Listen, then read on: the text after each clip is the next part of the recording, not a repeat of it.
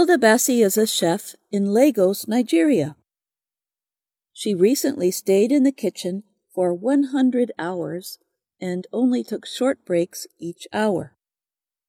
She started cooking on May 11th and did not stop until May 15th. Baci's goal was to break the Guinness World Record for longest cooking time. An Indian chef set the current record of 87 hours, 45 minutes in 2019. Baci made classic Nigerian food like soups, stew, and meats. She even made jollof rice, one of the most famous West African meals. Baci finished her cooking on the night of May 15th. Thousands of people were there when she put down her cooking tools at 7:45 at night. Guinness published a tweet about Baci's effort.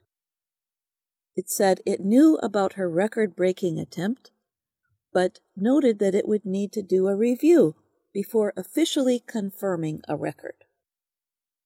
Baci said she wanted to break the cooking record to show the world how determined Nigerian people are. She also said she wanted to make people understand that there are not enough work opportunities for Nigerian women. She said women have to go an extra mile to be taken seriously.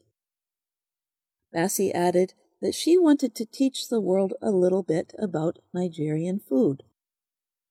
Thousands of people came past the kitchen to cheer for Baci as she cooked for four days.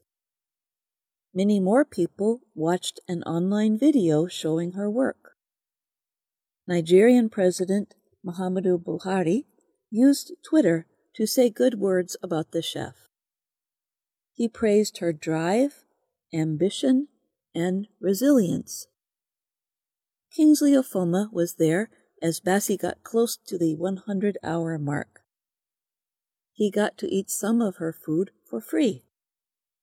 But he said that was not even the best part of the experience. The energy here is very high and positive, he said. Everybody is having fun.